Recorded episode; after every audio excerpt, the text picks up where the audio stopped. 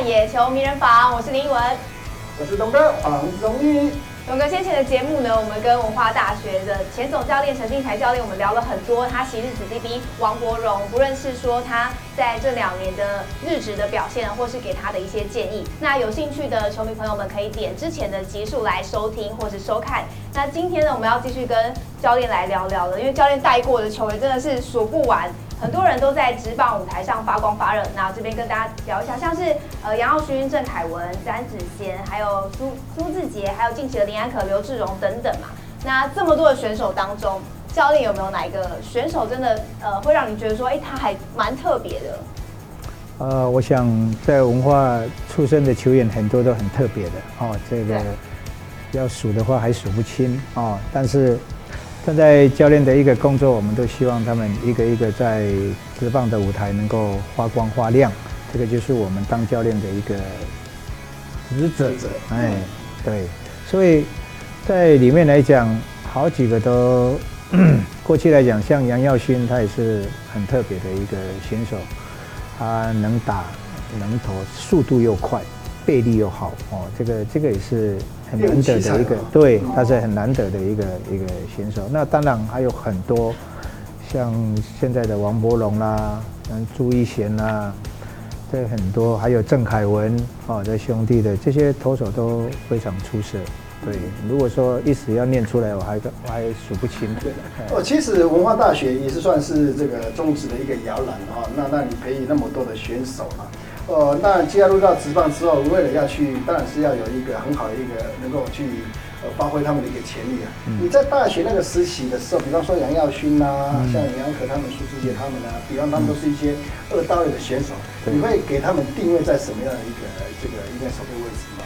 呃，一般这个我们都会跟选手做一个沟通吗？沟通，哦、对不对？那。我们希望他是什么样，我们也给他建议。然后他自己本身他想要怎么样，我们还是要尊重。这个是可以说是教练跟选手的一种，对对，这个这个一种一种沟通了。那我们知道他的倾向之后，那我们就尽量让他去朝那个方向去做啊。那如果是没有摇摆不定的，那我们给他建议，那他会按照我们的一个步骤去做。对对对。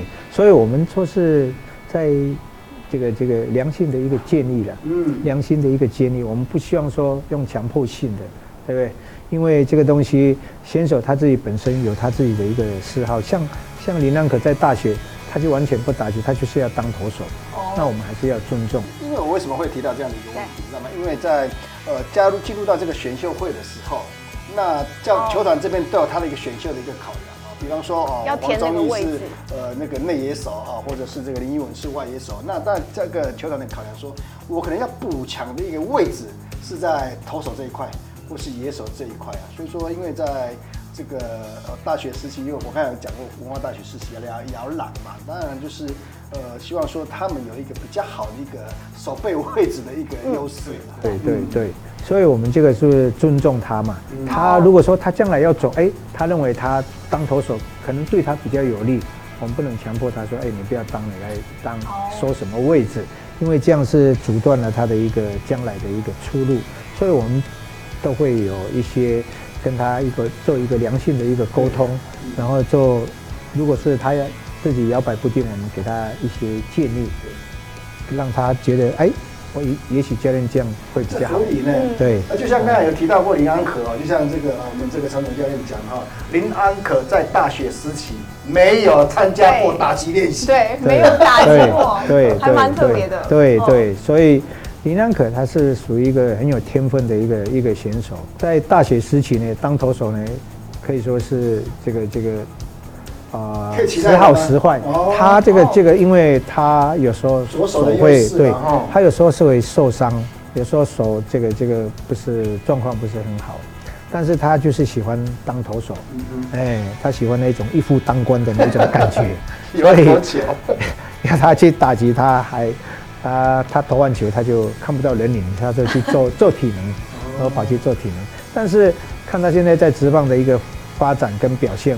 可以看出他的一个打击的一个天分。对，所以其实当时可能教练也有看到安可的打击天分，然后只是说尊重他，他毕竟非常想当投手。我自己是希望他能够来打，因为我们这个打击的。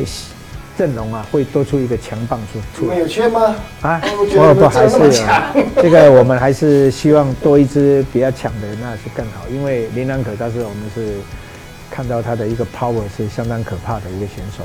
哎哦，哎，那那大学的会有二刀流这样的想法吗？二刀流是后面大家这个这个才流传出来的啦。以前我们那个年代，又是投手又是第四棒的，都都以前都。都是这样二刀流的，当投手还可以对呀，这个守备者对呀，嗯，所以那个时候是是这个样子。现在来讲，是因为这个分工的更明确。对对，是那个什么大谷翔品出出来之后，人家喊二刀流，我们台湾就跟着流行，哇，要二刀二刀流，就是这样一个流行的一个名词。其实早就有了，对对对。所以在在以往来讲，可能也不是那么不常见，就是。对对对，因为以前没有那个名词了。以前只有镰刀、菜刀，哪里有二刀流？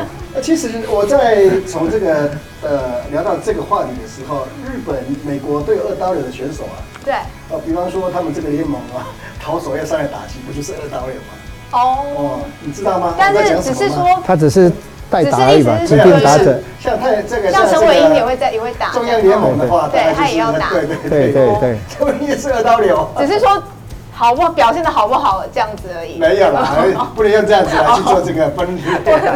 收回刚刚的话，中央中央联盟大概就是说，他们那个联盟就是呃投手要打击嘛。对，正确的二刀流的一个说法，就像这个呃大谷翔平，呃除了投球之外，对，在教练会排他打击，在还没有这个没有当投手的那一天，还可以去守备。对对，呃变成野手的一个身份，那个才是标准的二刀流。对对对，那。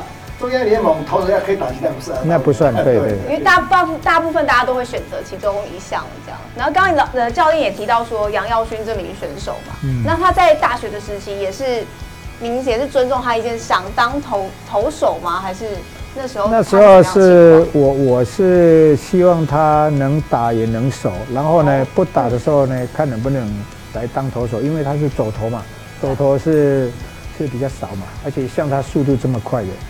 对不对？但是很可惜，就是控球上啊是，嗯，问题蛮大的。还是左手的控球都比较有问题。哎，不一定的哈，不一定，这个这个不能一概而论的。对。所以教练那时候也是看到他的，已经有看到他的打击天赋。对对对，因为他速度快，他一上垒几乎，只要你投手一不注意，他那个我们台语讲查拉卡，对不对？查拉卡。就是对投手的投球动作，对，他就对，在瞬间的一个爆发，对他那个速度非常快，嗯，对。大概意思就是简单来说，应该这样会你会比较听得懂。嗯，他跑步的时候看不到他的脚，就看到灰尘而已。就是漫画那种那种圈圈那种。他脚程是很快，他脚程是很快，对。哦，他脚程是很快。原来如此，所以当时他可能气头重打的时候，教练您也。我也是，我也是觉得很好啊。嗯，我也是觉得很好，因为他投球的贡献度没有打击这么好。嗯，哎，加上他手背，他那个外野传回来的那个那个速度啊，真的是非常快。哎，这个是少有了，少有。哎，对，又能打又能投，又又速度又跑跑垒的速度又快，跑垒速度快，那个当教练的最喜欢用这种选手。啊，里面讲到一重点。脑筋反应要快，对对，杨耀勋对。其实从你这个文化大学的这些目前的明星球员，几乎都有这样的一个特质的。嗯，哦，脑筋对判断的很好。所以我我在看选手的时候，我还是会观察一下他，哎，他这个选手怎么样，品性怎么样，然后过来就是跟他们友谊赛的时候，我看他整个在比赛的一个过程，他的一个特色在哪里，他的将来性。可塑性有没有？你不要看现在很好，他将来不不见得会好，所以你要去发掘一个选手，你还要发掘他的将来的一个可塑性有多高，是很好的，抓来训练，他的进步空间他也就在球场上相当重要的意思。对对，嗯对。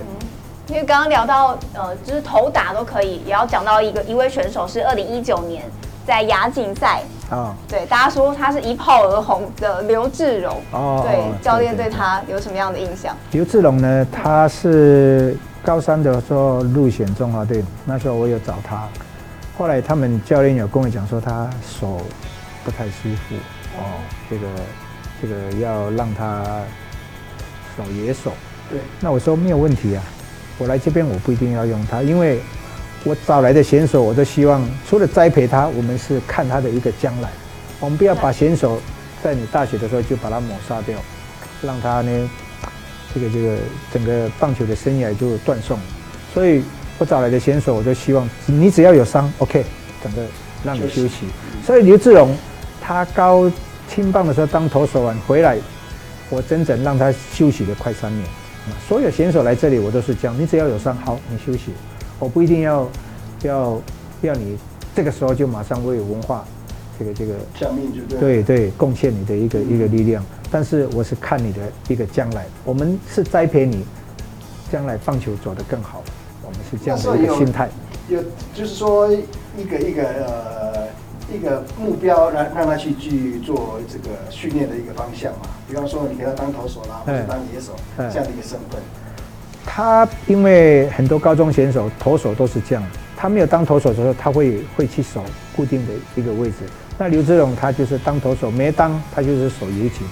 那我们就是对，所以我们来，我们也是顺着让他这样，就是不投球，你就休息，你就去守。对。因为刚刚教练也都讲到说，像林安可他是都没有打击嘛，大学时期，然后刘志荣是大四才出来投，对对，都是非常有天分的这样子。他那时候手好的时候，其实大三下学期就慢慢慢慢有在在投了。他从这个二十个、三十个，慢慢慢慢渐进式的一个一个一个调整，增加他的强度。对对对，所以后来呢，越投越好，在比赛的时候下去投就一炮而红。哦，速度就爆发出来了。哦，其实也当然是就刚好那个时期，呃，有这个机会出赛，就一炮而红，一炮而红了。当然就是从你这样子，慢慢的这个保护啦，慢慢培养啦，慢慢让身体越来越强壮哦，所以才有这样的一个表现。对对。那也想要请教练聊聊，因为可能前面的集数我们有聊呃博龙的个性嘛，那像志荣他的个性是怎么样？因为其实，在国际赛投球压力也蛮大吧，尤其大家又。可能呃，前面他不是那么知名的选手，这样，嗯、所以他当时可以顶着这个压力，然后又是对日本队，嗯，对。我想，当他的一个状况好的时候呢，你不管对什么队啊，他都可以发挥出来。嗯、当一个投手你状况不好的时候呢，你就是对弱者你也投的不好，就像打击一样。我状况好的时候，你再好的投手我不怕，但是我状况不好的时候，再再软的投手那种。阿萨布鲁的你也你也不见得打得好，对，这个这个就是他已经自己信心，这个这个已经投出来了，对他的爆发力，他速度，他相信他自己的速度，所以他对日本他他根本就不怕。我按照我的节奏，我按照我的投球，我按照捕手的一个配球，我按照那样一个目标去去投，就他就是这样，他不想太多，所以状况好的时候他。他不用想太多，我相信呢。我在从比赛的一个过程当中，他一定有这样的一个自信心。对，如果我我有一百五十五公里，一百五十五公里的速度的话，我怎么怕呢？我投进去，我只想投进去而已，我还考虑那么多，对不对？九十八迈就对对对对。那如果是以呃个性来讲的话，教练会用什么形容？是刘志荣，对，很奇怪，你要讲这个，我又想到王柏融，他也是属于比较闷骚的一个。刘志荣，刘志荣他也会。运动员都会这样吗？不是，他他们两个是比较比较比较特殊了，哎，所以很杰出的都会这个样子现象。其实刘志龙他也是有点闷骚的那个，哎，他也是不太爱讲话。你看他有时候就是让你静静的，不太爱讲话。嗯，当然你你主动找他讲，他也会讲啊。哎，他。照理讲，他跟王柏融是可以说，你说外向又不像外向，你说内向他又不会，应该是属于比较中性。他该讲的时候他会讲，不该讲他就就静静的，就是这样。我感觉，大学培养出来的一些天生好的都是巨电王。你觉得打得怎么样呢？很好，蛮开心的，打的不错。嗯，谢谢，谢谢，谢谢大家。对对对。有吗？东哥把那个运动员的闷骚吗？其实我也是这样子。以前在受到这个记者访问的时候，我大概就最多讲三个字了。哦，很不错。你好吗？嗯，我喜欢。继续加油。哦。对，运动员是这样子了哈。嗯。所以说你要把这个对稍运动员的看法稍微做一些改变，嗯，这种稍微做一些改变，我们都是很温柔的，对，虽然据点，但内心其实很多想讲的。对对对，他们都很帅，可是他们都很温柔。所以也要聊到，因为刚刚其实提到这些选手有一个共同点，就是呃都很会，都是强棒。那其实包括像詹子贤、朱玉贤、嗯、李安可等等，嗯、那大家也会很好奇一个点，因为有流传一句话，就是文化专门出产这个强打嘛。那觉教练觉得这个原因在哪里？我想跟我们选材是有关系的，因为我比较喜欢找一些个子高大的。你个子高大的，这个就把它训练出来，他一旦这个这个。这个这个发挥出来的时候，他你看他可以一棒定江山，但是你这个这个个子比较小的，他外野都跟你守前面了，你一点安打都被接到，你说你你怎么发挥，对不对？那你找一些身材好的，你把他训练，把他训练训练好，他打击好几个，你如果说有找五六个都是这种会打前垒打，你看你球队有没有占优势？对，那是占优势啊。我一支我不是全垒打，我就是三垒安打。哎，我只一个人就跑到三垒，那我小个子的那个推打的一垒安打，我要分三次才到他三连呢，对不对？我一棒我就可以，不是全垒打就三垒安打。你说找哪一种比较好？对不对？当然你这些你这些这些像条件不错，像同一郑凯文，花莲体中你也知道成绩也不是很好，但是我是看他身材，一百八十四、八十五，哇，这个。这个这个肩膀又宽，我说哎，这个不错，抓来训练，对不对？所以把它。可是我又觉得不公平呢。对对，我刚才想说小个子的球员现在在哭哭。不是不是，我说文化大学的为什么都找到一百八十？哦，你说怎么找到？啊？为什么其他学校都找到一百六十五？啊，有的在看不一定啊，有的在看他是想看机关枪的，对不对？每个教练看的不一样。为什么一百八十公分的这些大帅哥都跑去文化大学？难道最高学府海拔比较高？空气比较好啊，好山好山好水，对不对？不是，我刚好山好水好温柔。我刚刚以为东哥说，那那些比较小个子、巧打的怎么办？的确啊，像这样讲的话，的确有他的道理啦。对，比方说球队落后两分的话，你要追这两分，如果是算短程的打者的话，要打六支才要帮我追平这两分呐。如果是大炮型的，一支砰全垒打就超前了。对，哦，的确会有这样的一个优势在啊。那当然就是说，呃，在。呃，球场上本来是有这样的一个优势在，只是说为什么一百八十公分的都跑去文化大学，也不是我个人的问题哦，是所有在大专的这个院校当中都有这样的一个疑问哦。真的哦，真的。对，其实其实也不全然就是找大个子的，如果是矮小，他各个方面都很好，速度快又可以到垒，手背又非常非常稳定。对不对？背力投球又准，有哪些呢？像这个小个子的这个文化大学出场有哪些？对，教练有什么例子？哦，我们看嘛，都一百八十公分嘛，选不出来了嘛。东哥小对啊，是有，但是他没有。台体大，嗯，其实我们那个时候的小朋友的个子真的是算比较中等的。哦。然后就呃，跟文化大学对战的时候，比方说赛前都会有两两队排一排嘛。奇怪，我们的选手看对面的人文化大学的为什么都仰角？都在二楼选手，对啊，然后就穿衣服都穿球衣，都穿的好，都好帅啊，就穿的很合身这样子。有时候会，有时候有时候心理上比较不平衡。有一个有一个很好笑，我们以前就是中华队在新庄找我们文化的友谊赛，中华队。然后呢，比赛完的时候，中午可能就是下午有五点有那个比赛嘛。那个兄弟的一进来，那个杨将说。你们这个是哪一队的直棒队？他问我说：“哇，他说在兄弟以前那个杨之龙，对啊，快一百九吗？还有同一那个林威志，他也是快一百八十八、八十九，对不对？哎，林明姐也是。哦，他们那时候一看，他说你们是哪一队的直棒队？我都出场这个高个子哦。但是我还是要给教练一点压力，所以刚刚教练想到例子了没？有没有比较矮小，然后各方面呃没有理由不录取的？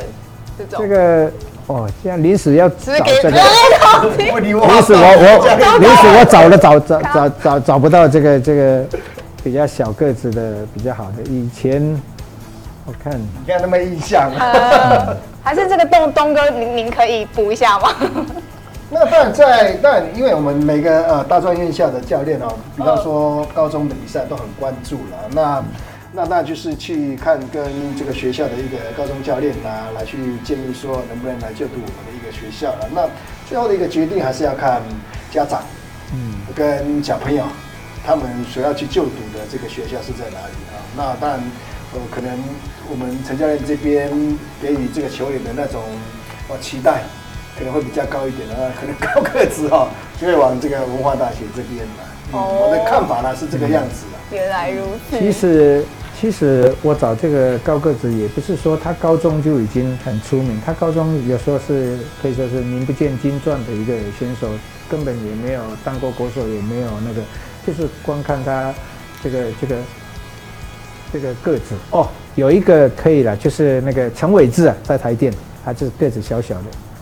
这个这个这个很好笑，以前的美国 美国的这个这个这个大联盟的来台湾，好像好像对中华队的时候，他在打那个外野，他看着个子小，他守外野，结果那个陈伟志一打打到现打那个墙壁，打到前面打墙，嚯，他们吓一跳，怎么个子这么小，这么会打？哦，手腕应该会比较。对这个选手比较熟悉，个子并不高，对，可是他的一个打击爆发力哦，爆发力哦，差不多跟一百九十公分的这样的一个爆发力。是一样，哇，你了解吗？哦，是一个也是算是一个打击的一个天生的好手啊。对，你看他陈教练就可以找到找到这种个子并不突出的选手，但是有一百九十公分的一个这样的一个实力。哇，那脚程也快吗？啊，当然都是目前在。因为陈教练讲，他目前在就业在这个台湾电力公司的一个棒球队，都是中心打者。那在呃，应该说呃，业余的一个呃国家代表队，几乎都是三垒手了，固定的三垒手。呃，每一届的一个入选的一个。他本来是可以很去直棒，有直棒的人在找他，但是他不想加入，他想自己，这也许这就是他人生规划嘛。对，他要把自己。定位在啊，能够安安稳稳的，哎，哦，对不对？就是这样。所以教练，您知道他的考量就是就是这样。对，他就是想就是公家机关嘛，要一辈子，然后最后那个退休金就这样，他想安稳一点。对，因为他也许也有他自己的考量，因为他不是身材不是那么突出，这个直棒的一个太换率又又非常高，那他认为他没有办法。这个站得稳了，对了，也许这个是他的考量了。嗯，主要就是职棒的一个竞争的对竞争环境太太太太大了。选手有选手的一个对对对。所以我们也给一百八十五公分以下的选手们先不要气馁，没问题的，不要气馁，还是有机会的。我就是。了，哎，对。对，像这个就是很多人要，虎背熊腰啊，那他是虎背熊腰的，你说。这膝盖跟大腿一样粗的呀，虎背熊腰。教练一直提到这个这个词，他就是要有这个条件了，要不然他怎么打前垒打呢？你看他个子也不是很高，不能这样讲，我是对不对？这个他只是比厚实而已，他只是比他矮一点点而已，对不对？选一来，王波龙矮一点点而已。好，回来，回来，回来，回来。好，教练担任文化大学的呃。教练时长真的也非常的长嘛？对。还有没有什么有趣的故事或印象深刻的故事可以跟我们分享？我很注重球员的一个素质了哈，还有表达能力，所以我在文化期间呢，每一次这个暑假、寒暑假，我们都会上一个说话课哦，这样特别。然后杨耀新，杨耀新第一次大一嘛，哦，高中刚毕业，叫他们一年级先上，杨耀新先上来。结果呢？结果大家都静静的听他讲，我就开始听到那个作者咣咣咣咣咣咣咣。哎，我说地震吗？原来是手发抖，这么抖，手发抖。然后他说：“哎，教练，总教练，哎，教练，各位学长，大家好。”然后就在那边一直笑，讲不出来，一直笑。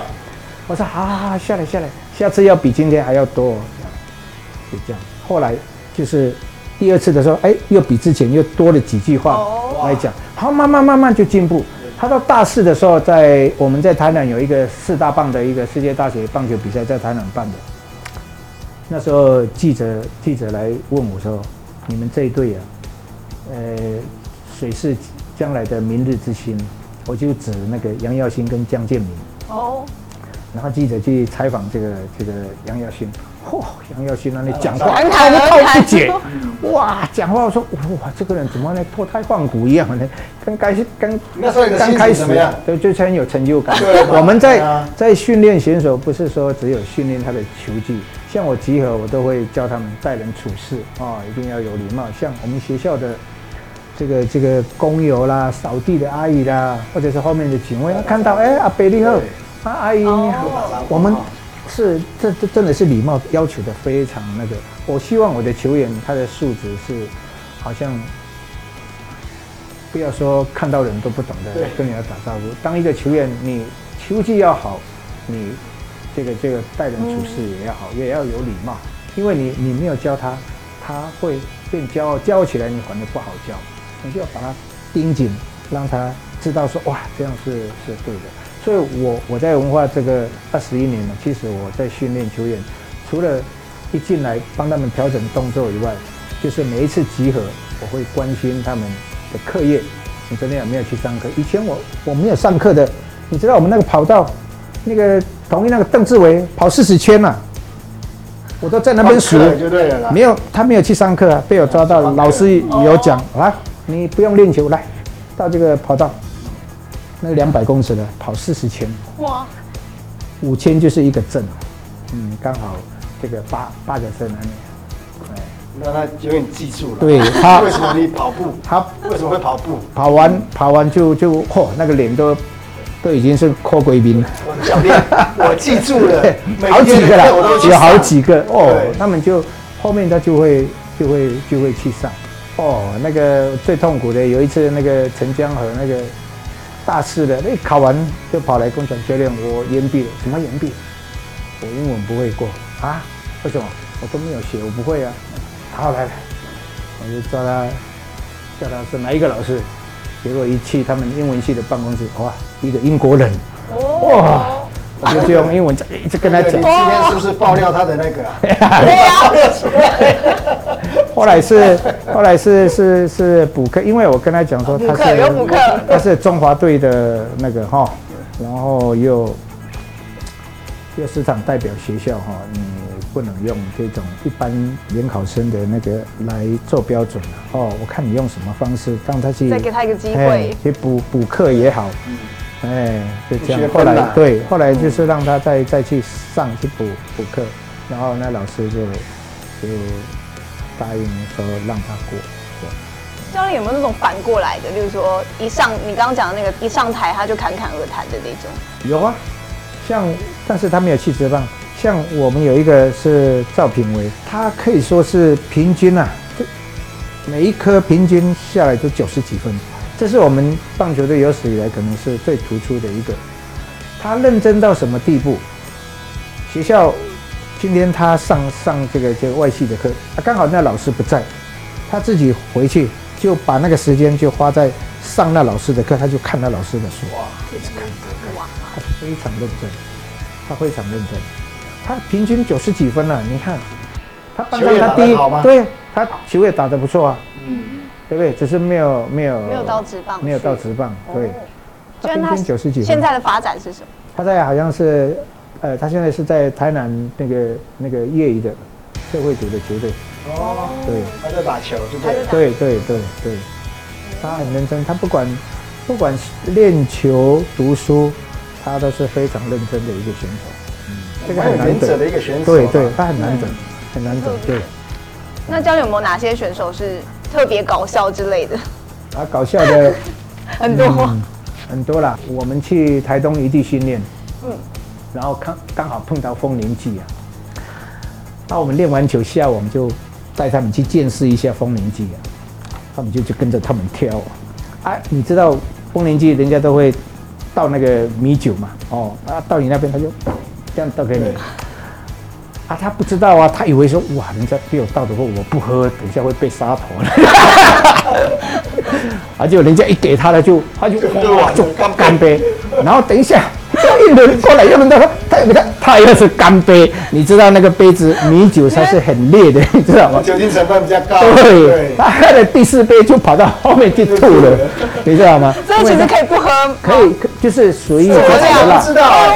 他随意随意可以了，不不不一定要干杯，因为他不知道嘛，他不知道，他就就每一次，他就每一次就干杯这样啊呢。不是吗？我在我的这个这个认知当中都是要干杯的。哦，是要干杯。你你你你是酒量不错，他是酒量不行，他没有，他不喝酒的。他只是误解那个动作也蛮对对，他拿的很自然了。哎，对他就是这样手腕练好的。是啊，曾经受伤对不对？因为喝太多杯了。他手腕在练得这么好，你没有看对不对？哦，那蛮有趣的。对呀，我去台东这个去训练，然后对对，然后就带他们见识一下这个阿美族的这个原住民的文明气。对。那那你们以前球队有什么欢，这叫怎么讲？康乐鼓掌的存在吗？就是一定会有人特别欢乐。选手本身就有他的一个选手会，那大概就是我大概呃一个月就呃大概就会缴多少的一个会费，哦，然后大概就不定期的来去做聚餐嘛。那当然就选手本来也是要有互动啊，呃，比方说你这个月份是寿星的话，那透过这个呃应该说选手会来去买一些蛋糕啦，或是做一些餐点啊，来去一起庆祝啦。那我觉得这跟庆祝没什么关系，明明是去折磨那个寿星，嗯，成分比较高一点呢，让他醉。对，那除了这些之外，可能就是会有一些聚餐啊。那可能寿星完全没有吃到东西呀，可能在那边就可能联络一下感情跟气氛就对了。的确要需要有这个样子啊，对嘛？我选手又是都是呃大男孩哈，可能就有时候选手在一起。就会比较活泼一点，对，就像网络上讲的，一群男生聚在一起，就会有时候智商会降低，就是会比较幼稚一点啊。应该女生也会吧？就因为是男生。没有啊，网络上说的？没有，那那东哥应该说，就是在，例如说球场上，总会有那种，我就是就是会有这种比较出来带气氛的那种人，嗯，你会有印象？当然都会有啦，那就看个性啊。那可能就像在前面所提到的哈，那他陈家人在选。选选手的时候，看选手的时候，大概就是会去看这一点，就表示说，哎，如果你跟在球场上会比较活跃的话，可能在未来的一个培养上，哎，都有会不错的一个成绩。当然，这个是往这个角度去看。对，那在私下可能跟球员相处上，教练还有没有什么让你比较记得的故事？哦，还有一次就是我们有时候。一个礼呃一个月的时候会找选手，就是比较爱唱歌、比较爱闹的，去卡拉 OK，这个这个唱唱歌啦，让他们放松一下。那当然就是利用礼拜六的时候，他刚好有一个选手，他是比较皮，他刚好舞池有一个男的在那边跳，啊，他也喝了不少酒，他就看到他在跳了，就他就。想表现他的舞技，啊下去，嚯，他把那个原住民的那种舞踢来踢去的，踢到那个人都看到，我这个人怎么这样？赶快闪到一边，因为他的腿又粗哦，那个跳那个步啊又又又大，本来在那边跳的那个那个那个男孩子一看到这个人，哦又又高大哦，那个腿又粗，因为夏天嘛穿短裤，哇怕被踢到，赶快闪到旁边。这个，所以有时候哈带带球员的时候。给他们放松放松，有时候对他们是，因为平常被抄嘛，对不对？那你有时候星期六带他们去卡拉 OK，卡拉 OK 几个比较爱玩的，哎，比较活泼的，啊，带他们去唱歌、跳跳、喝喝酒这样。对，可能这个就是比较就是跟教练之间的一个互动。对对对。你会不会去碰到，就是说，因为他他们在高中时期啊，几乎在所有的一个生活都是被这个。学校啦，嗯嗯，呃，教练所绑死，然后上大学之后，会不会突然间这个呃时间多了，嗯，呃比较自由了，嗯，会不会意识会？但是我们就是一定会，因为我们晚上都有晚点名，所以我们不会让选手说来这边松了，整个就放掉，我们会马上就抓紧。大学生你想说解放？对，我们这个这个都会会适当的给他们放松，譬如说礼拜六、礼拜天该放松，我们就不点名。啊、哦，那其他的我们是尽量，这个这个要控制住他们，因为这个很怕人家家长把小孩子送到我们学校，你在管理上如果没有注意的话，他一变学坏的话，人家家长都会找我们，对不对？所以我们在管理上，我们该紧的时候要紧，该松的时候要松，还是要给他们一个成为一个大学生的一个空间了。让让他们生活上有一个空间。年轻人嘛，都是血气方刚，对对，谁没有二十岁过嘛？对不对？你有没有二十岁过？当然有。然后呢？没有，我是很乖。你 自己说。心虚耶。那最后你要请教练有没有什么话要勉励一下你的子弟兵？无论是在职棒，或是像教练刚刚讲在业余的棒球队的子弟兵们。啊。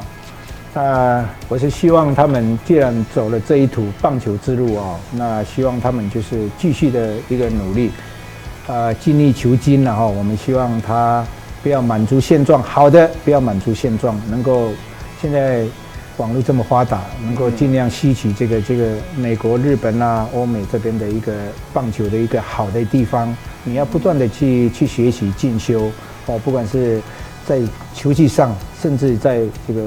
这个运动力学哈，还有这个这个心理学方面，你可以进一步比人家学的更多。我想你在面临低潮啦，或者是在球技碰到一个瓶颈的时候呢，你能够有所突破，你能够找对方法来突破。我想这个是当一个选手必须要继续努力的一个地方。嗯，了解。那东哥这边还没有什么？要补充问的或是呃，其实，在从这个访谈的一个过程当中哈，我们可以从这个我们陈总教练我们宰哥身上哈，得到很多的一个呃，所所谓的一个呃社会经验啊，包括这些就是一个教练哲学等等这些啊，包括在对选手的整个呃呃呃潜力的一个呃这样的一个培养啊，哦，那从这个角度看到陈总教练培养很多的一些棒球人才啊。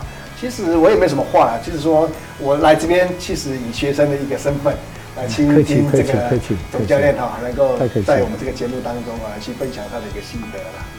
我更是以学生的学生的学生的角色，就是吸收了非常多。那今天就也很感谢陈金才教练来跟我们分享了，不论是刚刚有提到说弃投从打的杨耀勋啊，或是未来之星的刘志荣这些故事。那有机会的话，也要再请教练来跟我们一起聊聊棒球。那我们今天这期节目就到这边喽。那也一样，每周一晚上十点要继续锁定我们的野球迷人房。拜拜，拜拜。